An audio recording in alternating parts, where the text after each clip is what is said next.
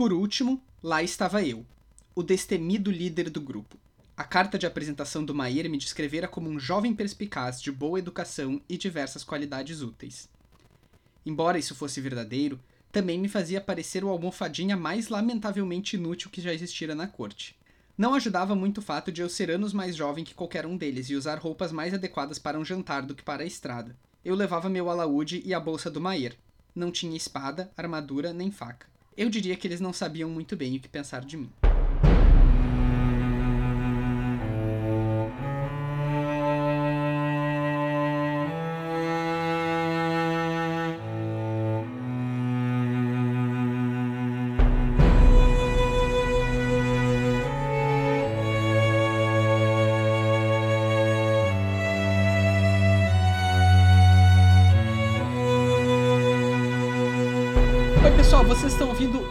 70 episódio dos Quatro Cantos, o podcast de releitura da Crônica do Matador do Rei do Patrick Rothfuss. No episódio de hoje, que se chama Mercenário, a gente vai comentar os capítulos 75, 76 e 77 do Temor do Sábio. Eu sou o Arthur Maia, estão aqui comigo a Rayane Molinário, Oi, oi, gente, tudo bem com vocês? O Eric Alves. E aí, pessoal, como é que vocês estão? E aproveitando que esse é o nosso episódio 70, e sempre nos episódios múltiplos de 5 a gente tenta ter um convidado, às vezes é um apoiador, às vezes é outro convidado, a gente tem aqui um dos nossos editores que vai participar hoje com a gente. Rock, seja muito bem-vindo aos microfones, né? Tu já faz parte da equipe há bastante tempo, mas é a tua primeira vez sendo gravado conosco. Olá, senhoras, senhores e senhorildes! É, que bom que logo hoje o Bruno não pode vir, porque tu e o Bruno, na, se os Na dois na mesma introdução, a animação ia ser estratosférica. Representando, tá representando. eu tô substituindo, né? Ah, muito bem, bem pensado. Bruno e a Julia, então, como vocês já devem ter notado, não puderam estar conosco hoje. Estão em aniversário de família e a gente respeita muito a instituição aniversário aqui nesse podcast. É, depende. É isso eu ia falar. Eu ia falar. Você, por um minuto eu, eu estava assustado, achando que você ia falar família. não, não, essa instituição não. Eu achei que você ia falar mais zoando. Ah, Aí, Não, tudo bem. agora a instituição aniversário é legal, né? É, assim, se você não for forçado aí no aniversário de alguém, é Aí, boa geralmente, mas aí geralmente tá ligado à família. É, é verdade, eu não tinha pensado nisso. Bom, se vocês quiserem todos vir no meu aniversário aí, estão todos convidados. Tá chegando. É, É pertinho. Você paga a viagem? Não, mas se, vo- se tu vier, eu pago o hambúrguer. quase o mesmo preço, né? É. Ah, já É o preço da carne aí. pois é. Bom, queria lembrar também que todos vocês podem ser nossos apoiadores no catarse em catarse.me barra 4 cantos. E aí, dependendo do apoio de vocês, vocês participam do nosso grupo no Telegram, recebem marca-página, recebem bloquinho, so- participam do sorteio, participam às vezes do podcast aqui conosco, participam oito vezes do podcast conosco como o Breno. Enfim, tá valendo todos esses brindes super legais aí. Então queria deixar o nosso agradecimento para todos os nossos apoiadores e apoiadoras. Muito obrigado Renan Rebeck, Bruno Vieira, Vitor Gabriel, Alessandra Alves, Eduardo Trolli, Leon Marques, Rebeca Aires, Breno Bastos, Wagner Augusto, Eduardo Iago, Ana Raquel, Rosane Alves, Daphne Mendes, César Catizani, Erison Godoy e Ellison Bruno. Muito obrigado, pessoal. Sempre um prazer contar com vocês aqui no podcast entre os nossos apoiadores. Bom, para hoje a gente tem três capítulos e esses são os primeiros capítulos depois do arco de Severin, né? No último episódio que a gente gravou, a gente fez um fechamento desse arco pra gente começar então o arco agora da caça aos bandidos, né? Esse aí que vai estar nos acompanhando mais ou menos pelos próximos 20 capítulos, que isso dá mais ou menos uns 7 episódios nossos aqui. E o primeiro capítulo que a gente tem pra hoje, o capítulo 75, chamado Os Participantes, é bem introdutório mesmo, né? Principalmente pra gente conhecer quem são os coadjuvantes que vão estar juntos com o Kvolf nessa equipe montada pelo Álvaro pra ir atrás dos bandidos. Episódio de apresentação dos personagens. É, Novamente. Ficou muito com cara de, Novamente. de começo de campanha de RPG. ah, é, basicamente, essa que parte tem toda a é- cara, né? Não sei pra vocês, mas pra mim parece muito aqueles road movie, tá ligado? Que a galera se odeia, se une pra um objetivo e tal. É, Uhum. sim. E aí eles vão ficando amigos e tudo mais. Essa parte pra mim é, é o Patrick querendo fazer um road movie. É, É. É bem isso mesmo, né?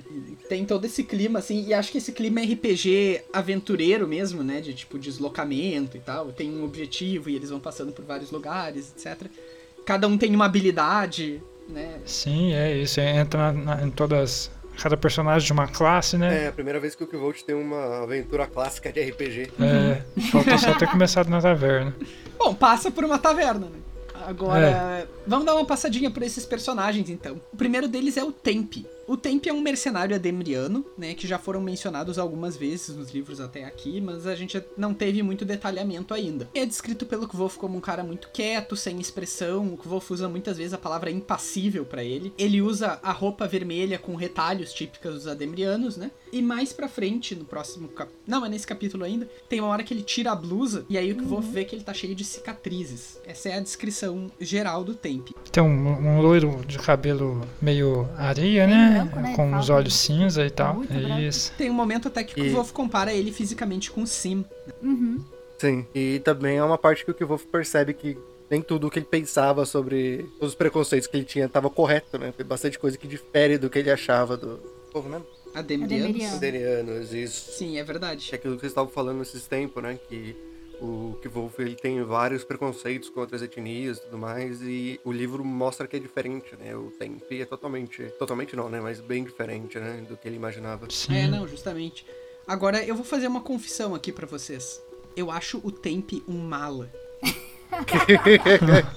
eu acho que de todos os personagens desse livro, o Tempe é o que eu acho mais chato. E essas interações que ele tem com o Kvolf, é claro que a gente vai entendendo um pouco melhor qual é que é dessas interações esquisitas que eles têm mais pra frente, né? Mais do que o Ambrose? Porque o Ambrose não é exatamente chato, o Ambrose é detestável, ele é ruim por dentro. O Tempe é mala, entendeu? Eu, não- não- eu, eu, eu acho muito chato tudo que envolve a Demry, quase tudo. E o Tempe, o Tempe pra mim é um é um prelúdio, assim. é- Bom, e ele vai estar com a gente por bastante tempo agora, né? É. É, a parte de Andere é muito chata. Nossa, cara. Tem só pouca coisa legal. Eu acho chato. É engraçado, eu não acho ele chato, eu acho ele que ele é tipo. Ele tem uma. Como chama aquele negócio no RPG? Um alinhamento de tipo leal e bom, sabe? Ou então, leal e neutro. É, eu ia falar neutro. Eu acho que ele é aquele tipo neutro, assim. acho que a gente tem a impressão de neutro eh, por. ser- É, sim, talvez o neutro, porque aí o bom. Não, mas é. É, agora eu tô debatendo comigo mesmo aqui na cabeça pra descobrir qual que eu achei. Mas é, eu acho que vai para o bom também, porque ele aceita ensinar o Wolf. Ó, o spoiler. Acho que a gente já. Ele já falou que ia aprender, né? Alguém tá, ensinar tá ele. Mas enfim. Enfim, pequeno spoiler. Mas é, é mais pela questão que a gente acabou entrando na. Dessa personalidade dele de ser, tipo, certinho com tudo, e aí faz parecer chato, porque a gente normalmente não é todo certinho, assim, e, e metódico com tudo. Eu entendo o, o, o porquê você achar ele chato, mas eu, eu particularmente não acho chato. Eu acho que é só esse É, alinhamento dele que dá essa impressão. com o recurso que o, o Rothfuss encontra pra questão dos silêncios ademrianos num livro no qual o único recurso dele é a palavra escrita. E- então, tipo assim, é eu acho que o Rothfuss não conseguiu lapidar muito bem essa criação de silêncios quando o Kvolf tá conversando com os ademrianos. Com o Tempe, especialmente, porque o Kvolf não sabe o que tá acontecendo aqui nesse início, né? Uhum. Uhum. E aí fica muito difícil de. Fica, o, o texto fica muito maçante pra mim. Eu, eu tenho um pouco esse, esse problema, assim. E, enfim, acho mal. Sim. Tem antipatia. Resumindo, Ah, não tenho nada contra ele, não. Não é meu Também favorito, mas também não. é, no começo ele é intrigante, depois é só qualquer coisa mesmo. É, pra mim assim também. Ué. Tá ali. Bom, vamos falar então sobre os outros mercenários, né? Tem um que é universalmente mala mesmo, mas ele me incomoda menos, eu acho, porque ele é mais honesto. É o propósito dele é esse. Que É. é, que é o Dedan. Dedan é um cara grandão, falastrão. ah, o Kvolf disse que é normal acharem que ele é burro, mas na verdade ele tem um raciocínio muito ágil quando ele usa. Ele é, É, basicamente é, o bárbaro Outra do grupo. mercenária é a Esp, né? Que é bastante reservada, embora ela também seja grande, também tenha, tipo, o mesmo arsenal de armas que o Dedan e tal, que o Wolf pontua que eles têm personalidades muito diferentes. Ah, a Resp, inclusive, ela. A, a- a gente tava falando um pouco sobre a questão da configuração RPG desses personagens e cada um com uma habilidade e tal. A Resp e o Dedan simplesmente não tem diferenças, né? Nesse Só- sentido, assim. Eles a fazem a mesma contribuição ao grupo, que é serem bons lutadores barra, sei lá, né, pessoas pra momentos de... Porradaria. É, porradaria. Sim. Tempe, de certa forma, também, né? Ele só é mais quieto. É, e ele é mais habilidoso, né? Esses dois são, são brutos, assim. Sim, E aí tem um personagem Uhum. que eu gosto muito, que é o Martin. Nossa, adoro o Martin é um rastreador, né? Ele, ele, tipo, já trabalhou para um pequeno baronete e aí eventualmente ele teve algum problema lá, ele acabou virando um mercenário. Foi quando ele conheceu os outros dois mercenários. Eles têm sido uma mini companhia, né? Esse pequeno grupo aí pelos últimos tempos. E o Martin é um cara mais experiente, é o cara que o Wolf descreve que em 15 minutos deu para perceber que deveria ser o líder daquele bando. ele é bem astuto, enfim, ele, ele tem uma, uma posição um pouco de conselheiro e tal, mas eu acho ele bastante carismático. Ele é meio apagado, né? Mas eu gosto dele. Sim. É. É, mas eu acho que ele é mais, tipo, cansado mesmo. É, aquele meme, né? A luz apagou, mas ainda funciona.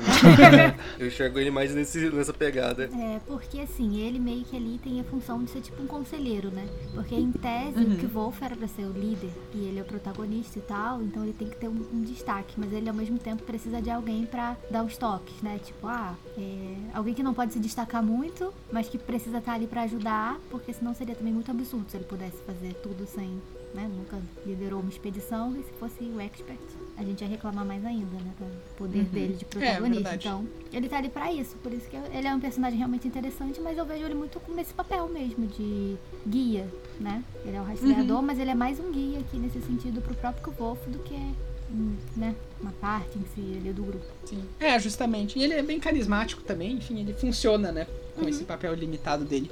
Ele é, ele é tipo um cão de caça, tá ligado? Ele Jesus. é, é fofinho, atencioso, você gosta dele, é bom estar do lado, É bom isso. farejador, caça. É, bem, bem um cão de caça mesmo. Pra mim ele tá mais como aquele professor do, do Eragon, daquele filme.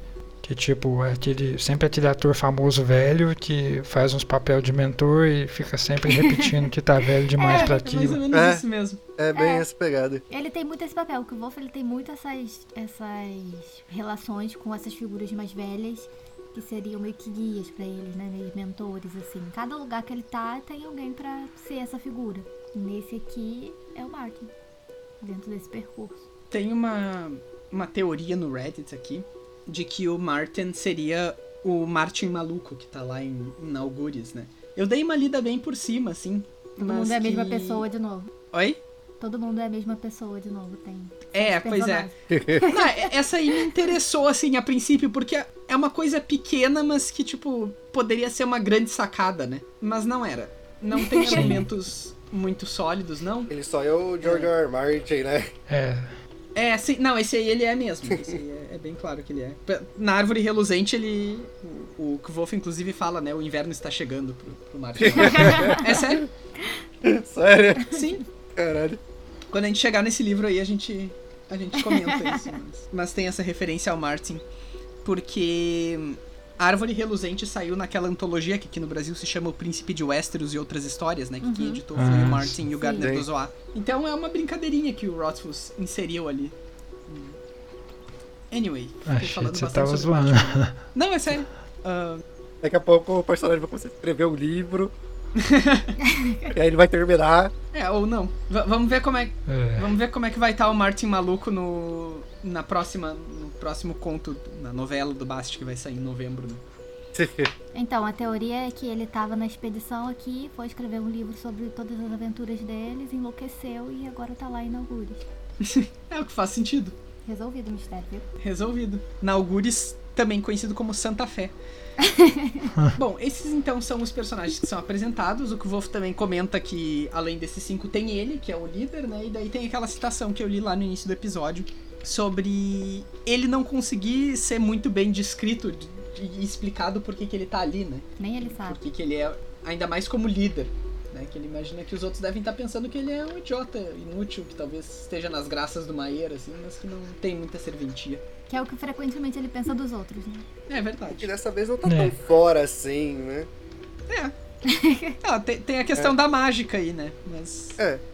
É, aí mas ele o- pegou, o usou idiota. ele. É, pegou, usou ele e agora tá usando pra outra coisa. Ele tá pagando. Ele tá pagando, então ele tá aproveitando a, mão de obra. Acabou a função lá, É, vamos just- arrumar outra. Justamente.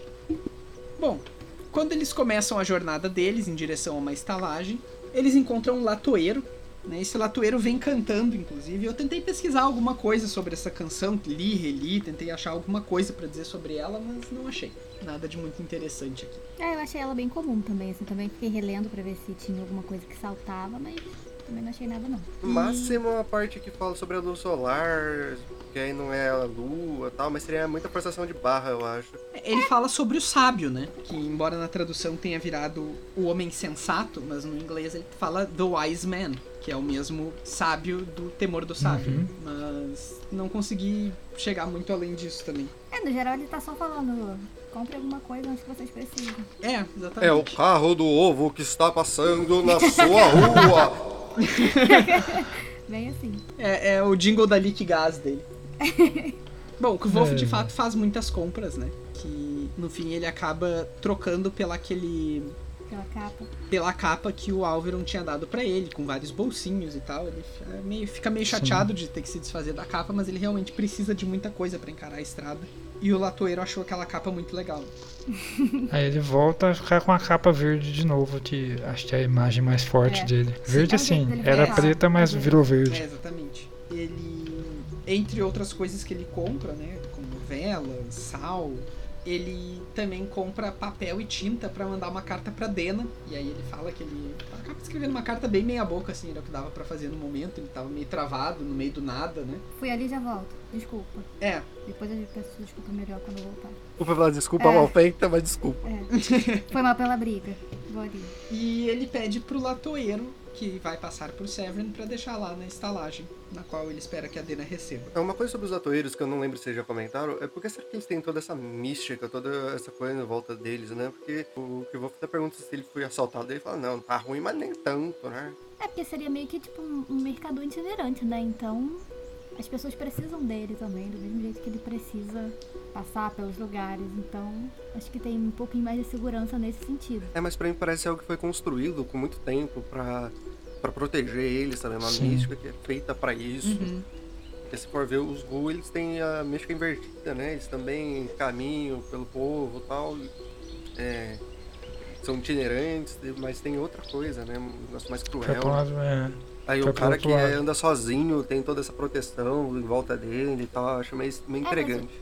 Mas os Ru, eles, eles não têm esse perfil assim de mercador, né? Seria mesmo uma característica do povo itinerante e tal, que as pessoas já criam aquele preconceito. Não seria uma questão de negócios, vamos colocar assim, né? Igual seria no caso dos, la- dos latoeiros e outros personagens de outros cantos, né? Daí dos quatro cantos. Mas é sim, eles têm, eles têm esse background de, de serem figuras bem recebidas. De, de não recusar e tal. Conta histórias, vende coisas, dá presentes, enfim, tem todas aquelas aquela mitologia que envolve eles nesse universo também. É que pra mim o mais interessante é que tem uns caras que estão roubando todo mundo, aí tem um velho caindo aos pedaços com um monte de item importante que você pode roubar e os caras não É. roubam. Aquela cena do. do é, o Alto da Compadecida, sabe? Do final. Quando aparece Jesus disfarçado pedindo as coisas, você não pode recusar, porque senão. Vai que é, né? Sim. É basicamente É. isso que eles ficam. Pois né, é, tipo, justamente. Vai que é o grande tamborlim disfarçado de latoeiro. Vai te dar um presente ou vai te dar uma Verdade. condenação? Faz parte É. da Pesquisando- superstição ali, né? Pesquisando até achei uma coisa ou outra interessante e tal, mas eu acho que cairia mais na parte de spoiler. Então depois eu falo. Eu tenho uma também. Uma coisa que eu acho interessante dessa parte da. Quando que eu vou pra escrever a carta pra Dena é que antes dele decidir escrever, ele fica assim. Ah, não sei se eu vou escrever não. Porque também às vezes ela some, não me manda um bilhete, não me avisa nada. Por que, que eu tenho que avisar? Aí depois ele fica, não, melhor escrever, né? Aí ele vai e escreve. Porque, porque é muito Como, daquilo, tipo, como um bom Betinha que ele é. Pra gente lembrar que, é- assim, não lembrar porque a gente tá lendo o livro direto, então a gente acabou de passar dessa parte, mas que eles estão no momento que eles brigaram, né? Então, assim, não tá tão legal Ah, a sim, coisa. É. é. uma forma de mostrar também esse ressentimento um pouco que ele tá sentindo. Tipo, ah, não vou avisar nada não, ela não me avisa. E aí depois, ah, quer saber, eu vou sim, né? Não consegue guardar tanto assim ressentimento. Sim, é, justamente, né? O passado o calor do momento, assim, ele tá Sim, bem não. arrependido. Uhum. Sim. Mais alguma coisa desse capítulo aqui? Acho que sem spoiler não. né? Então vamos não. pro capítulo 76, que se chama A Sandália. É engraçado que em inglês o nome desse capítulo é Tinder. Mas, A sandália. É virou a sandália. é, de- deve ter Palavra uma, rara. deve ter uma tradução mais óbvia É. pra Tinder, né? Não sei, é, fiquei pensando aqui também, mas enfim, a É, sandália. o Google disse inflamável, mas daí realmente não funciona pro que tá tentando aqui. Mas enfim. Sobre o título desse capítulo, eu fui dar uma olhadinha naquela releitura que a Joe Walton fez, que a gente já comentou aqui algumas vezes. Ela é muito boa. Ela é uma autora também, né? E ela gosta muito do, dos livros do, do Patrick. Então, lá em 2011, ela fez uma série de posts no, da, da editora Thor.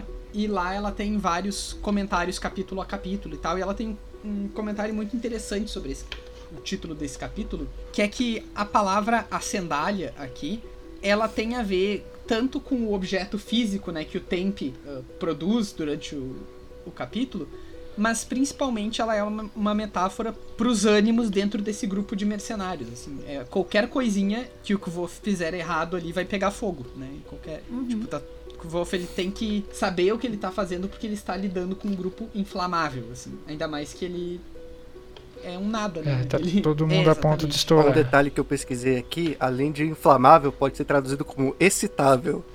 Então, Sim, Faz, sim. mais sentido, faz sentido agora o app, né? O nome do aplicativo. É, mas eu acho que aqui precisaria ser um substantivo mesmo, né? Eu nunca ouvi a palavra sandália, mas tá, dá pra entender o que, que é. É, também não. É, Pensa aqueles acendedor de fogão. É, é, Parece um, um feitiço do Harry Potter. uma coisa mais ou menos assim. Basicamente, durante esse capítulo aqui, o Kvolf ele tenta conversar com o Temp, né? Ele tenta estabelecer algum tipo de interação que não dá muito certo, mas eventualmente o Temp dá pra ele as, as sandálias, né, Pra que ele vá fazer a fogueira. E aí ele faz uma fogueira toda bonitinha assim, que nem fogueira de desenho, né? Faz, tipo, casinha. montando, é. Vai montando uma, uma E aí é quando chega o as- Dedan e diz pra ele que aquilo ali nunca vai pegar fogo, que ele não sabe o que tá fazendo. E usa um tom super condescendente com o Kvolf, que a gente sabe que é a coisa que o Kvolf mais odeia. E é interessante que, assim, ele não- realmente, assim, na hora que ele começa a construir, ele fala que, ele, que foi o primeiro erro dele. Ele estava construindo realmente errado a fogueira, né? E, tipo, depois ele dá um jeito, claro. Mas ali naquele momento ele realmente estava fazendo errado. Mas ele não gosta que as pessoas corrijam ele, tratem ele assim, com Uhum. tão condescendente. Mas isso dele estar fazendo errado meio que me pegou muito também. Porque ele viajava muito com os pais, né? Eles viviam fazendo fogueiras e tal. Então como é que ele não sabia fazer? É verdade, né? Exatamente. É, não foi a primeira Virou vez que só ele uma- viu meio que uma- uma fogueira ou teve que talvez ajudar a fazer uma no meio de uma parada, assim, de um lugar no meio do nada. Eu achei meio, sei lá. A impressão que deu pra mim é que ele sabe fazer o certo, mas naquele momento tava com tanta coisa na cabeça que ele acabou fazendo errado. É, pode ser também. Mas é que é estranho, né? Porque isso é uma coisa que, tipo, tá no teu hábito. Porque não é só, assim, tu fazer uma coisa um pouco errada. É tu fazer todo o Totalmente conceito errado, diferente, é. né? Ah, é, tipo, uma vez que você aprendeu a fazer uma coisa, você vai tender a fazer aquilo sempre do mesmo jeito. Dar errado é seria, mais sei lá, o né? troço, tipo, não ficar bem posicionado. Mas não, ele fez todo um...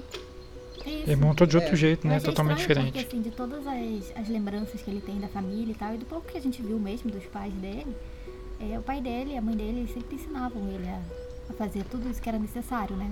Nas viagens e tal, montar o acampamento. Então eu fiquei.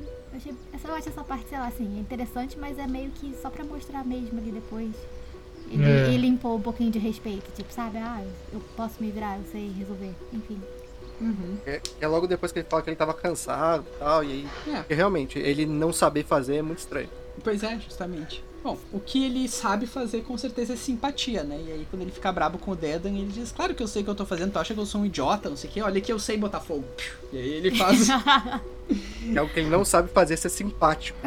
é, É realmente, basicamente, é, você Sim. sabe com quem você tá falando? Você sabe, que meu Você sabe de patrão? que eu sou É. filho? mais ou menos É. isso aí mesmo.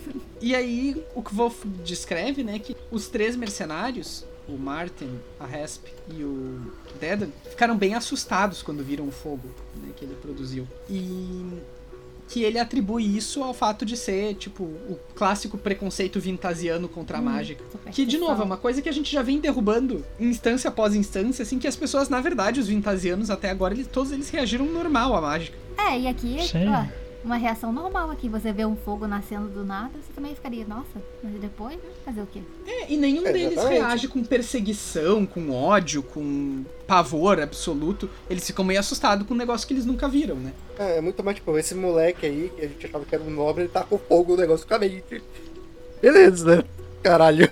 É mais É. o susto É. da situação do que. É um preconceito enraizado, assim, É. né? uma coisa meio de É. ódio. Isso, É, e com o né? passar do tempo, eles não reclamam disso, eles não agem estranho por conta disso, sabe? Eles aceitam, entendem. Descobriram agora e beleza. Sim. É. Eles podem até olhar estranho pra ele, tipo, mas é mais pela reação dele e tal, Estranho. tipo, esse cara é meio. Mas eu acho assim, essa parte toda do Kvolf, esse, é, ne- nesse capítulo inteiro, ele age muito como as pessoas que ele detesta.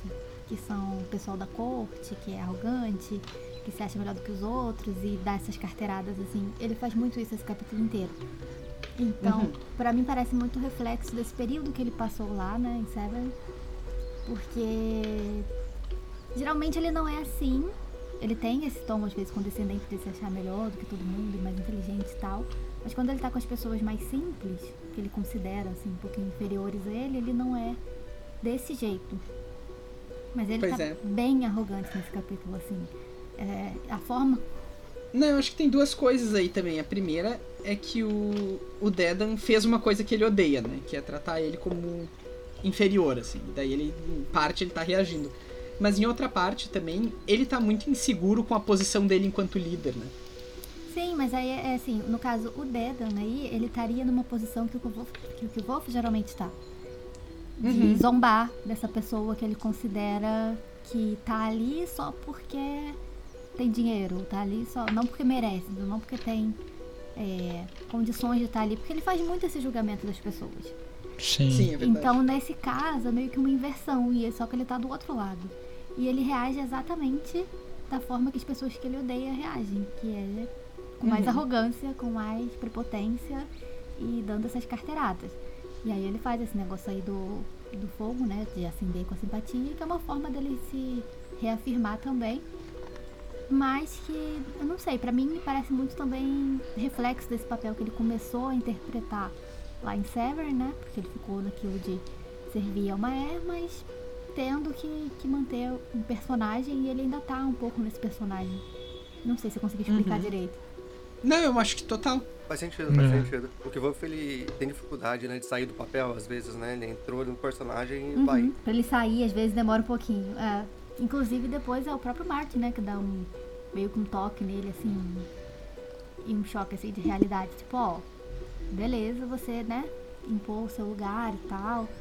Mas vamos maneirar aí na forma de fazer isso pra também não, não piorar a situação. Tem que saber fazer, né? É, o, esse capítulo até, na, a própria sequência, né, se a gente for pensar, e daí eu já vou introduzir a cena aqui mais ou menos, que é quando o Wolf tenta de novo falar com o Temp. e aí, ele, narrador aqui, tá sendo também meio prepotente mesmo em relação ao Temp, né, ele fica tipo, ah, será que ele fala mais do que cinco palavras? Vou lá, ele, Uhum. quero falar com ele, quero não sei o quê. Né, ele, ele, ele é insistente aqui. Cara, e tava aí... lá na dele, sentado no cantinho dele, querendo descansar, e veio alguém encher seu saco toda hora puxando assunto, meu Deus. É, não, justamente. e, e aí é- o assunto que ele tenta puxar é a Letane, que até então a gente não. Já teve uma breve menção a Letane quando o Wolf tava na universidade ainda, eu acho. Numa das aulas do Eloding. Uma coisa assim. Foi, foi isso mesmo. E. Mas a gente ainda realmente não sabe né, muito bem o que, que é isso. E o Temp que não vai nos contar, né? Porque dessa vez ele fala várias palavras e ele diz que, principalmente, que a, que a Letane não é pro Kvof. E que não é pra ele perguntar mais. E assim encerra esse capítulo. E o Kvolf bem satisfeito de conseguir tirar 12 palavras dele. Realmente, um recorde. É uma coisa que eu achei estranha desse capítulo é que assim, o latoeiro ele fala que faz que falta 20 minutos pra chegar numa taverna. Aí já estamos no segundo dia. é, eles ainda não foram em nenhuma, nenhuma taverna, estão acampando. Depois eles vão encontrar uma taverna e e eles agem como se fosse a primeira vez que eles fossem numa taverna, e tal. Eu achei meio estranho essa forma como ficou escrito. Não, não sei se foi algum erro do Patrick, o que, que foi essa parte. Sim, É não, mas é verdade, verdade. é. Tu, tu tem razão, eu não tinha me dado conta disso mesmo. Tava 20 minutos, mas eles tiveram que parar porque eu vou fazer uma fogueira. O que levou dois dias. Não sei se eu tô brisando muito. Não, tu, tu tá certo, porque foi depois que eles encontraram o latoeiro que teve o incidente da fogueira. E aí quando troca pra parte da dessa conversa dele com o Temp, começa dizendo dois dias sem outros gestos dramáticos de minha parte ajudaram todos a relaxar. Ou seja, se passaram dois dias desde o incidente da fogueira e eles ainda não tinham chegado na, na Prava Penny. Ah, então, aí eu não sei então se teve foi alguma. outra taverna, né? É, Quer dizer, faltou ele mencionar alguma coisa. Tipo, ah, a gente parou lá, comprou alguma coisa É. e tal. Só pra dar essa diferenciada. Então, mas podia ter tido uma outra taverna, mas a forma como ele o Dedan reage com ele e tudo mais, a conversa que eles têm ali no próximo capítulo, parece muito que foi a primeira vez. Sim, É, parece é. Era uma taverna. Eu acho que foi um erro mesmo. É, É. o Latoeiro era mineiro, com todo respeito ao Eric. Que eles são assim. é logo ali, tá É, chegando. logo ali, né? É logo ali. Demorou dois dias pra chegar, mas tava ali. O- Pois é, eu não. Eu, eu realmente. Eu acho que tem cara de erro isso. Ah, sempre faz alguma Bom. coisa. Vamos pro capítulo 77, então? Uhum. Esse capítulo se chama A Brava Penny, que é o nome da estalagem na qual eles chegam. E a primeira coisa que acontece aqui é que o Dedan chega lá e ele quer gastar tudo, né? e o Kvolf é a pessoa que precisa dizer, calma aí, a gente não pode gastar e tal. E, e ele até, o Martin aparece pra tentar dar uma salvada nele, dizer, ah, mas uma rodadinha, né, de bebidas, e daí o Kvolf concede e, e o Dedan não fica tão revoltado com ele. né? A próxima coisa importante e relevante que acontece nesse capítulo, que na verdade não é nem tão importante nem tão relevante, né? o próximo grande acontecimento, digamos, É. é que o Kvolf tá lá na mesa dele e aí vem essa menina chamada Lose falar com ele, aborda ele, ela é super direta no tipo de conteúdo interessado da fala dela, né? Mas o Kvolf completamente trava, ele não sabe como interagir, o que responder e tal. E aí uma hora ela só, tipo, ah, desculpa, vai embora. Ela tivesse tentando uma investida que não, não recebeu uma contrapartida, assim, ela até disse que não tinha percebido que ele era tão novo e tal. Mas que acho que isso tem muito a ver, né, com a postura dele ali, né? Uhum. Uhum. Não, ela realmente tentou e ele realmente ficou sem reação. Ela falou: ah, então deixa. Então, então tchau. O que é, é interessante, né? Porque depois que ele fica curioso sobre ela, é, meio que fica nítido que ela não namora pra todo mundo. Pra qualquer um e tal. Então ela realmente se interessou, foi lá, tentou investir, não deu certo, beleza, seguiu em frente foi continuar o trabalho dela. Uhum. Bom, é, o Martin vem falar com o Kvolf, né, e elogia ele pelo tratamento que ele conseguiu dar ao Dedan e tal, não fez ele se sentir muito burro. E eles comentam um pouco sobre uma química muito clara que tá rolando entre o Dedan e a Hesp. E que eles dizem que o Dedan não percebeu ainda que ela tá interessada, mas que ele tá, enfim, tudo muito... E que ela já, já chegou pra ele convidando ele pra eles dividirem um quarto, né? Ele não entendeu. É, É, é muito engraçado Ele- essa parte, porque o Kvolf ele fica assim, mas e se a gente fosse lá falar pra ele, né?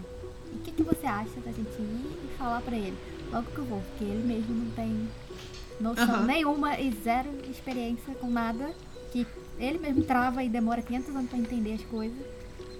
Sim, e logo depois do que acabou de acontecer Sim. né? É, É, essa parte é claramente uma piada sobre o que Wolf e a Dena. Sim. É, Bom, o Kvolf, um pouco depois dessas conversas todas aí, ele tira um soninho, né? cochilou no meio do barulho. É, ele tava bem cansado, claramente. Também E dois dias é pra acender uma fogueira. Pois é, não é pra qualquer um. Também 20 minutos, demorou 4 dias aí. Ele é acordado pela voz do Dedan, que já tá super bêbado e que tá sendo bastante preconceituoso com o Zedemaru. Eu até acho curioso que a reação do Kvolf aqui é bastante comedida, né? Porque normalmente isso é uma das coisas que tira ele do sério, com razão, Uhum. claro. É, mas dessa vez ele nem ligou pro Raga, né? Tipo, ele ouviu e se importou É. mais com. Se importou mais com o que o cara tava falando Sim, sobre a é. missão, né?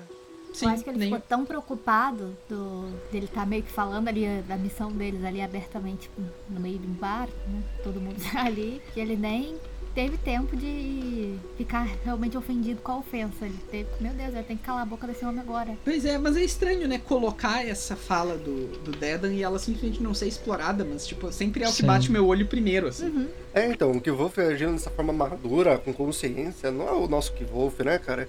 Meio estranho. É, dado que ele acabou de fazer no capítulo anterior, né? Sendo super Uhum. impulsivo e tal, com as coisas que magoam ele. Então, achei isso meio estranho. Achamos mais um erro. É. É, pois é. Tá, tá ficando meio chato já pro Rotford. Esse episódio não tá muito bom pra ele, não. Não tá, não. É. às vezes é melhor começar a procurar um professor de escrita e tal, porque não sei se isso vai pra frente, não. A gente pode dar aula pra ele, né?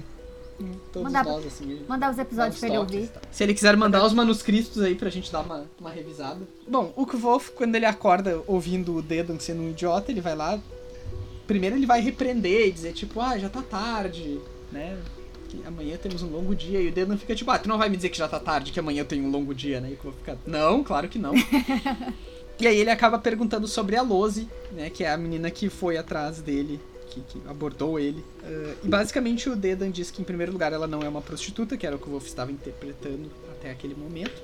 E que ela tem bastante esse hábito, né? De, tipo, ter essas conversas provocativas, assim, mas que ela não leva pra frente, né? Ela deixa todo mundo interessado e é só isso, né? Na maior parte das, das situações, assim.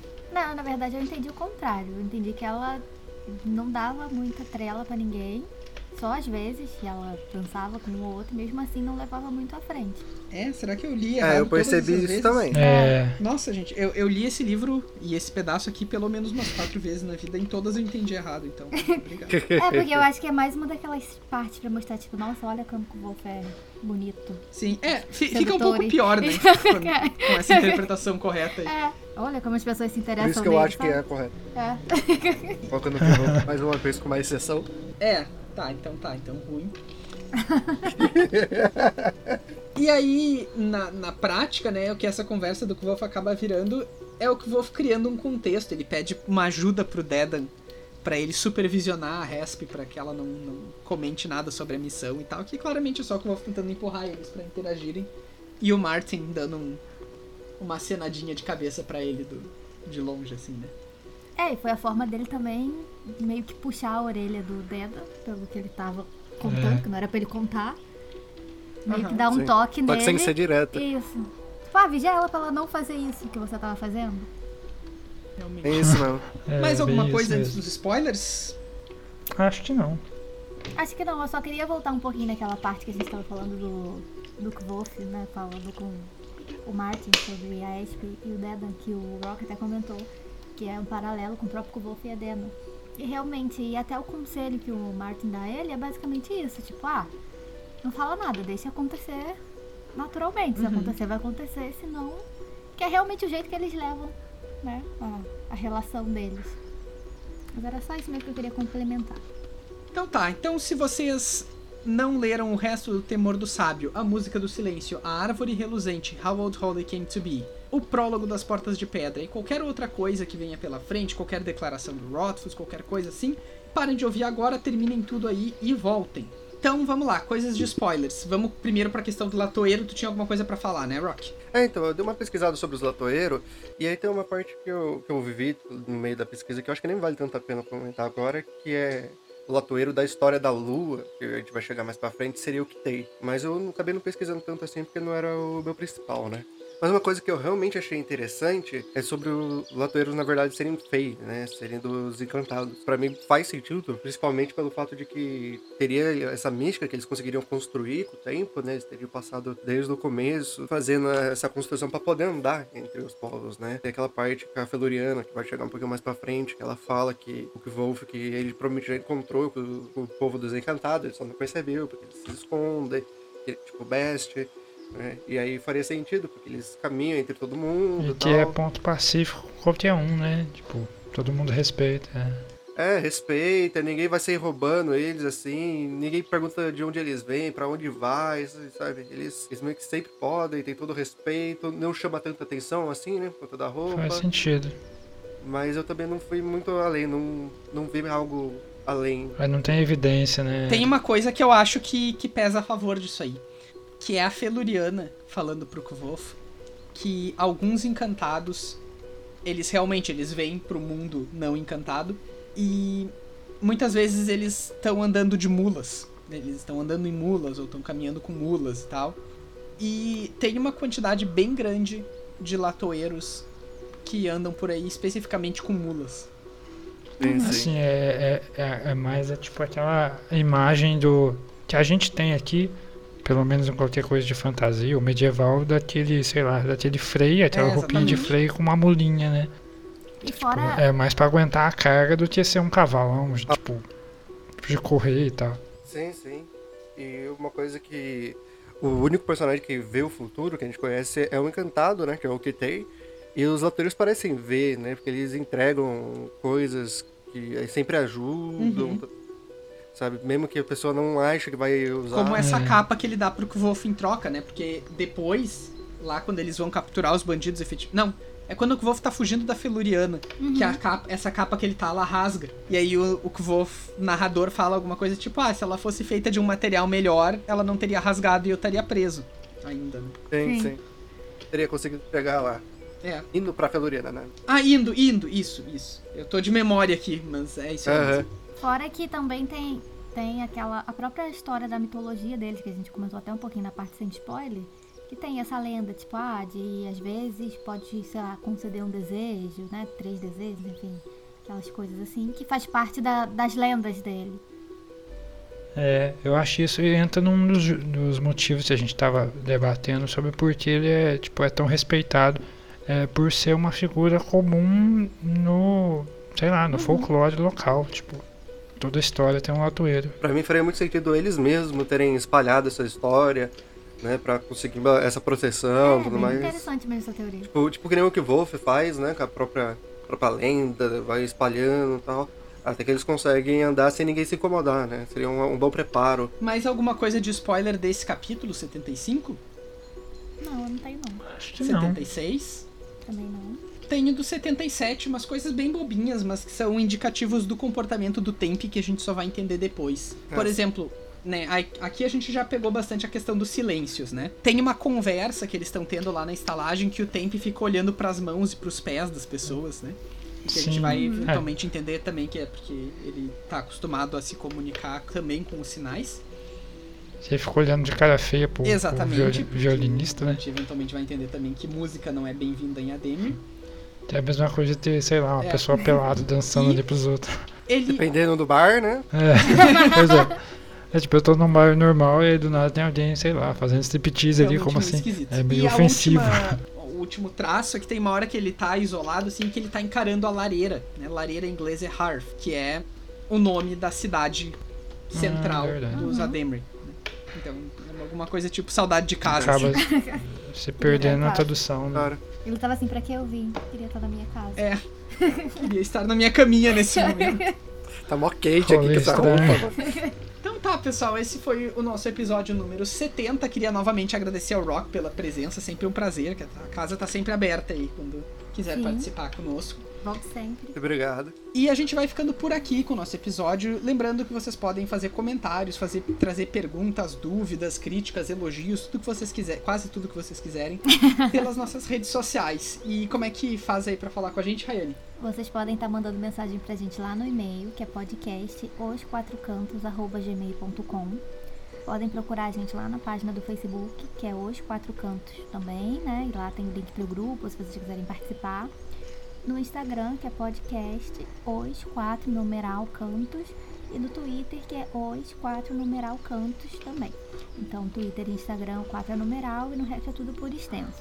Se vocês mandarem mensagem no Instagram, só pra avisar que às vezes a gente demora um pouquinho de ver, porque elas podem ir pro spam. Então, às vezes não chega a notificação. E só depois quando a gente vai procurar, né, fuçar mais profundamente que a gente acha. Mas, só pra deixar sobre aviso, sempre mandem que a gente, uma hora a gente vai conseguir enxergar. É, eventualmente. e vocês podem também nos apoiar no Catarse, em catarse.me barra 4 cantos. A gente volta em breve com o nosso episódio 71, no qual a gente vai discutir os capítulos 78 e 79 do Temor do Sábio. Até mais! Tchau, gente, até o próximo. Tchau! Até mais, gente.